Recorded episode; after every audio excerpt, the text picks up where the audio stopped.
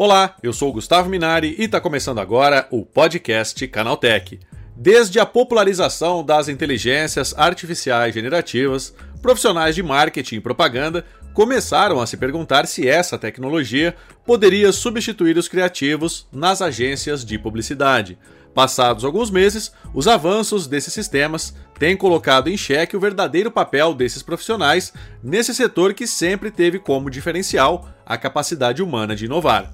Para falar mais sobre esse assunto, eu recebo hoje aqui no podcast Canaltech o Ricardo Tarza, que é diretor de inovação e criatividade da Dream One.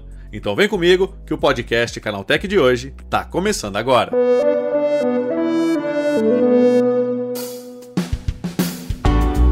Olá, seja bem-vindo e bem-vinda ao podcast Canaltech, o programa que atualiza você sobre tudo que está rolando no incrível mundo da tecnologia. Não se esqueça de seguir a gente no seu aplicativo preferido para receber sempre os episódios novos em primeiríssima mão. E é claro, aproveita para deixar uma avaliação para a gente por lá.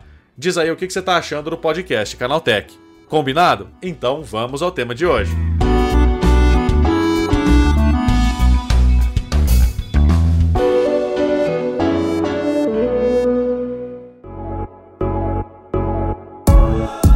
A chegada das IAs generativas, os profissionais de marketing tiveram que aprender a conviver com um novo ativo digital.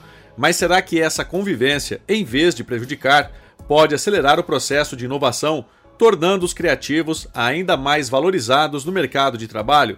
É sobre isso que eu converso agora com Ricardo Tarza, diretor de inovação e criatividade da Dream One. Ricardo, a inteligência artificial está mudando a área da publicidade? Acho que passou um tempo, acho que um ano e três meses, né, do lançamento do ChatGPT, a gente teve muita mudança, mu muita ansiedade, né? Mas sim, eu acho que é natural que uma ferramenta de tecnologia, quando entra no mundo do marketing da publicidade, ela acaba, ela acaba tendo uma mudança, sabe? Acho que é, é constante. É, novos softwares foram lançados, o GPT foi aprimorado, né? A gente tem uma história aí de uma revolução que era esperada, né? Acho que os grandes, grandes players, né, como eu falei na, na, na, última entrevista, os grandes players eles entraram no mercado com toda a força. Então as marcas em si, eu acho que estão impulsionando isso, sabe? E Ricardo, você acha que os profissionais eles absorveram esse impacto? No mundo, eu acho que estão absorvendo, tá? Agora falando de Brasil, a gente está indo em passos lentos, tá? Eu acho que a gente não tem uma legislação, a gente não tem uma forma de expressão ainda que faça tudo isso funcionar perfeitamente, né?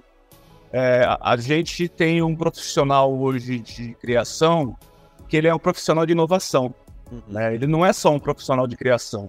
Então, se você olhar assim o mercado, é um CMO de uma empresa hoje, por exemplo, ele não vem de uma área de marketing. Pode ter vem numa área de engenharia, de tecnologia, e ele acaba virando um um, um, gerente ou um diretor de marketing.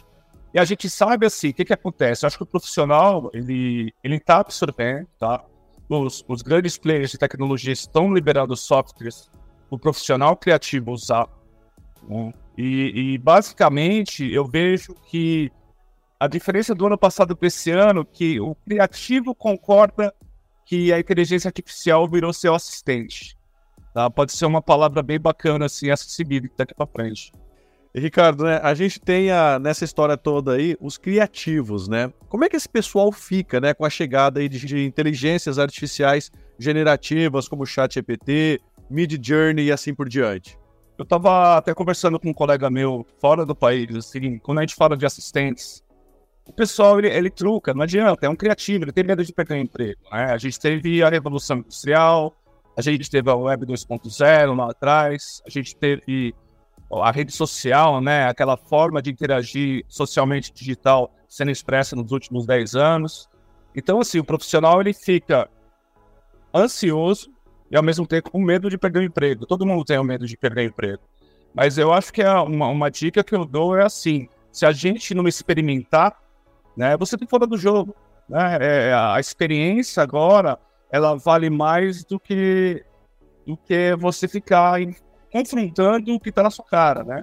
Como eu falei no começo lá, o mundo absorveu a inteligência artificial. Se você pegar diretores de criação e inovação de agências de publicidade fora do Brasil, eles já estão pensando fora da caixa. Eles já estão usando realmente como assistente, né? Eu estava vendo até uma entrevista do Pereira Odell lá, o PJ Pereira, que é um criativo muito legal, que já trabalhou comigo uma época, e ele falando assim que o brainstorming hoje em dia não é só você e seus amigos, é você e seus amigos e o robô. Né? Então, eu acho que assim, o criativo ele é impactado. A gente está, acho que numa segunda fase agora de chatbots, né? A gente, quando há um, duas semanas atrás, o Sora foi anunciado como um visionário programa de vídeo. Né? Então, a, a, as cadeiras tremeram novamente, né? A indústria audiovisual é, tá olhando e vendo o que, que é isso. É um piloto ainda? É, mas o que, que ele pode virar, né? Então, assim, aí eu sou meio nerdão, assim, eu acabo ficando num grupo de pessoas que mexem com 3D, né? Que eu adoro, assim, desenvolver algumas peças. Eles falando que a própria inteligência do Sora já ela libera nerfs, que são programas que você possa animar dentro desse filme. Então, assim, a gente tem um universo audiovisual, né, um universo criativo muito grande para explorar. Eu acho que a palavra é experiência ainda, sabe, Gustavo? Ricardo, né? É, eu acho que isso é um novo ativo digital, né? E que ele pode se tornar, com o passar do tempo, um aliado desses profissionais, né? Sim. Eu, eu até falando, voltando um pouco assim, né? Eu estava participando de duas, três concorrências e eu fiquei muito do Mid Journey, fiquei muito do chat de GPT com o pessoal comigo fazendo brainstorm. Por quê? Porque era uma resolução rápida, né? Em 10, 15 minutos, eu conseguia criar uma ideia, uma pequena ideia Pocket, a gente tentar desenvolver manualmente dentro da agência, que faça um projeto que começou rápido, ser desenvolvido e apresentado para o cliente, entre aspas, em tempo recorde, mas com uma qualidade que eu acho que ela, ela mantém, sabe? Então, às vezes, assim, é essencial. Não adianta você falar que não precisa deles, né? Eu acho que é uma ferramenta, é uma mão de obra, é mais uma mão de obra. E volta a falar assim, eu acho que é, até na outra entrevista eu falava assim, puxa, quatro meses depois que lançaram as inteligências artificiais, eu tô aqui falando, né? Vamos me pedrejar. Mas, cara, todo publicitário hoje em dia, todo marqueteiro, mais o marketing, né? Que o marketing tem aquela coisa assim. A agência antigamente levava a inovação e a criatividade. Hoje o marketing quer que a, que a agência faça a criatividade e a inovação deles. Né? Você pegar assim, hoje em dia, uma área de marketing de empresa, a maioria das pessoas querem ser criativos. Hum. Então, assim, puxa, eu nunca consegui mexer no Photoshop, mas agora eu consigo criar um conceito dentro do Midjourney.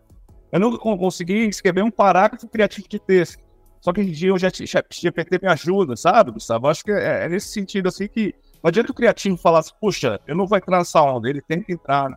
Ricardo, né, essa tecnologia, você acredita que ela vai mudar a forma, ou já está mudando, né, a forma como as agências de publicidade fazem as campanhas hoje em dia? Com certeza, eu acho que eu até pontuei agora agilidade, eu acho que a rapidez de ser executado, eu acho que é uma coisa que já está acontecendo, é, e ao mesmo tempo é aquela coisa da experiência, da inovação, né?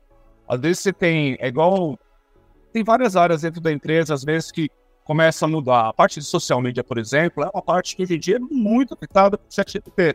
Uhum. Né? É, antigamente eu ia criar uma persona, eu ia pensar, eu ia estudar, eu ia fazer uma imersão naquele conteúdo para fazer alguma coisa equivalente.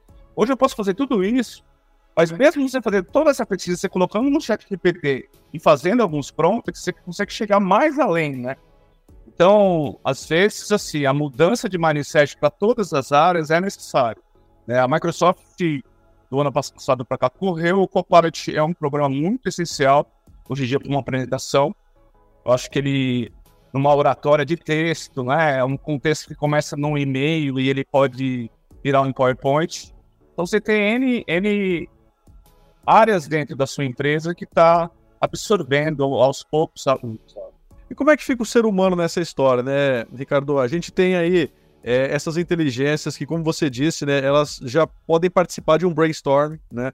Elas te ajudam a dar start numa campanha, né? Agora, como é que fica o lado criativo, né? O lado da, da criatividade humana em toda essa história? Eu acho que o criativo, assim, não é que ele, ele... A gente precisa de legislação, a gente sabe disso. E a gente precisa que o criativo, ele concorde com o que está acontecendo. É, não adianta a gente bater de frente e falar assim, puxa, o robô fez tudo por mim. Não, acho que tem uma parte que o robô está ali na frente tentando criar, e tem uma outra parte que você vai estar tá limpando, você vai estar tá desenvolvendo um conceito que é no ser humano, sabe? Que é, é potencial para gente. Eu até brinquei outro dia assim, enquanto a gente estava pulando no carnaval, os Estados Unidos estava aprovando a legislação de inteligência artificial, né? Então a gente tem que correr agora, né? Eu, eu, como eu já falei lá no começo, eu como criativo, eu tenho medo da inteligência artificial. Eu como empresário, eu não posso ter medo, né? Eu tenho que ensinar o pessoal, os meus colaboradores e o pessoal, a minha turma de criação, a usar e a tentar fazer na, na melhor maneira possível um conceito, uma entrega justa, sabe? Ricardo, né, falando do ponto de vista da agência agora, é como é que os clientes têm visto isso, né? Essa oportunidade de ter uma campanha feita com ajuda ou só por inteligência artificial. Pessoal já está aceitando isso ou ainda não? Se você olhar assim, né, é igual o ano passado quando a gente fez a entrevista, o Photoshop era uma coisa assim que não tinha inteligência artificial, tá? Tava no beta tudo que a gente faz hoje dentro do Photoshop é com inteligência artificial. É, boa parte. Então, assim, para você ser rápido e criativo, eu quero apagar, eu quero trocar um background, eu quero fazer, é, colocar um elemento né, secundário e primário. Eu acho que o, o, movimento de palavras que a gente não tinha dentro do Photoshop foi criado. Né? Então, se você olhar assim, é, o que está acontecendo no mercado é uma mudança equivalente a você falar, cara, é, é necessário usar é necessário entregar. É, eu, eu, vejo assim, é um potencial dentro da agência fazer várias coisas nesse sentido. É, é há 15 dias atrás eu estava num, numa concorrência de um cliente até de construção. E eu queria criar um personagem, um personagem simples, que, que teria uma cara barbuda, rústica, é, com um uniformezinho, um, um, cinto de construtor. Eu não consegui ter tudo isso dentro do Mid Journey.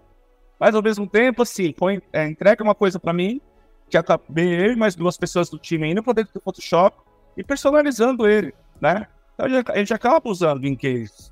As marcas em si, o marketing, ele aceita, né? É, a inteligência artificial. A Tilibee está na terceira ou quarta campanha de inteligência artificial deles. Né? O mundo da fotografia, hoje em dia, a, a empresa, secundariamente, ela fala assim, ah, você usa Shutter?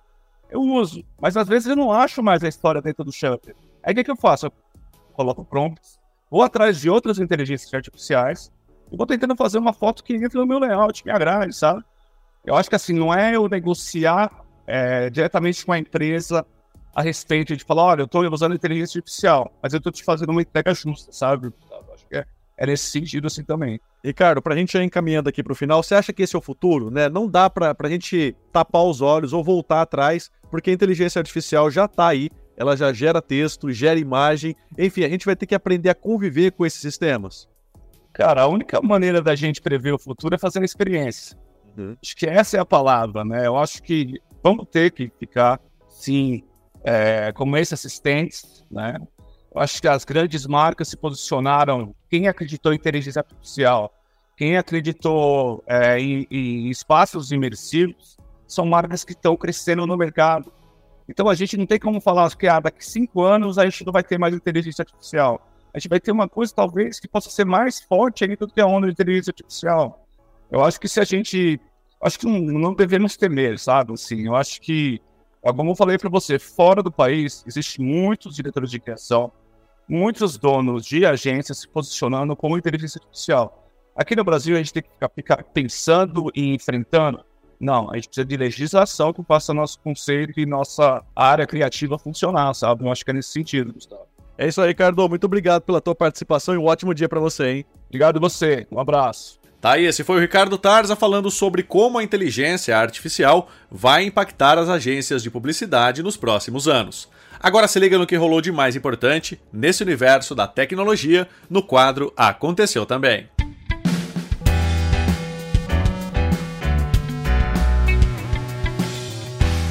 Chegou a hora de ficar antenado nos principais assuntos do dia para quem curte inovação e tecnologia. O primeiro dispositivo dobrável da Apple está em desenvolvimento por pelo menos 5 anos, e novas informações relacionadas ao design e montagem sugerem que o produto não será um iPhone, o que alimenta rumores da estreia de um híbrido entre o iPad e o MacBook em 2025.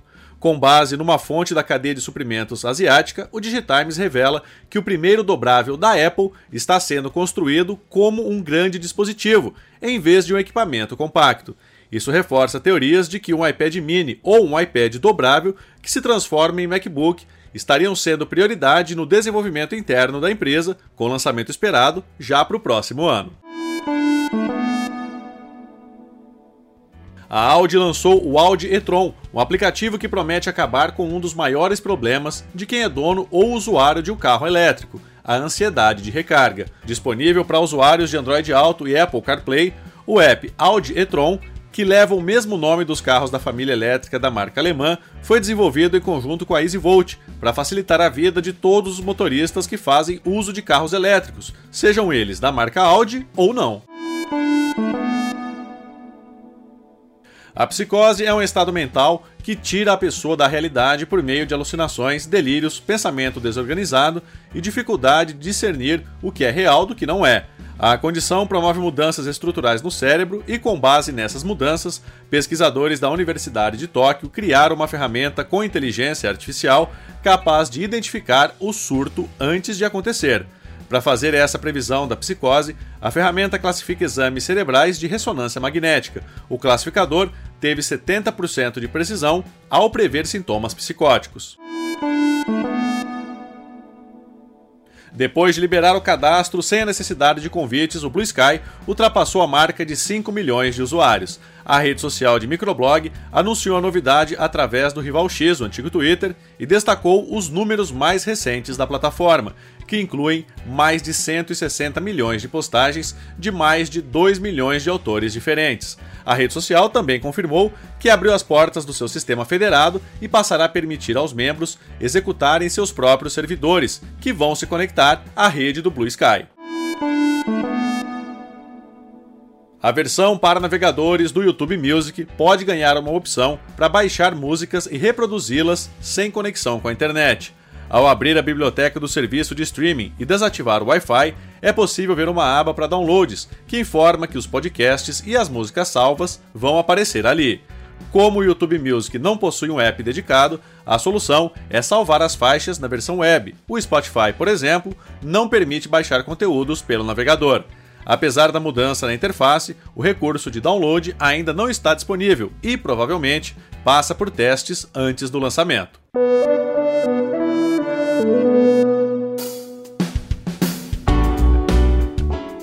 Tá aí, com essas notícias, o nosso podcast Canaltech de hoje vai chegando ao fim. Lembre-se de seguir a gente e deixar uma avaliação no seu aplicativo de podcast preferido. É sempre bom lembrar que os dias de publicação do programa são de terça a sábado, com um episódio novo às 7 da manhã, para acompanhar o seu café. Lembrando que aos domingos tem também o Vale Play, o podcast de entretenimento do Canaltech. Esse episódio foi roteirizado e apresentado por mim, Gustavo Minari, e a edição foi do Vicenzo Varim. O programa também contou com reportagens de André Laurenti Magalhães, Paulo Amaral, Ricardo Ciosi, Natan Vieira e Vitor Carvalho. A revisão de áudio é do Wallace Moté, com trilha sonora de Guilherme Zomer, e a capa desse programa foi feita pelo Eric Teixeira. Agora o nosso podcast vai ficando por aqui. A gente volta amanhã com mais notícias do universo da tecnologia para você começar bem o seu dia. Até lá, tchau, tchau.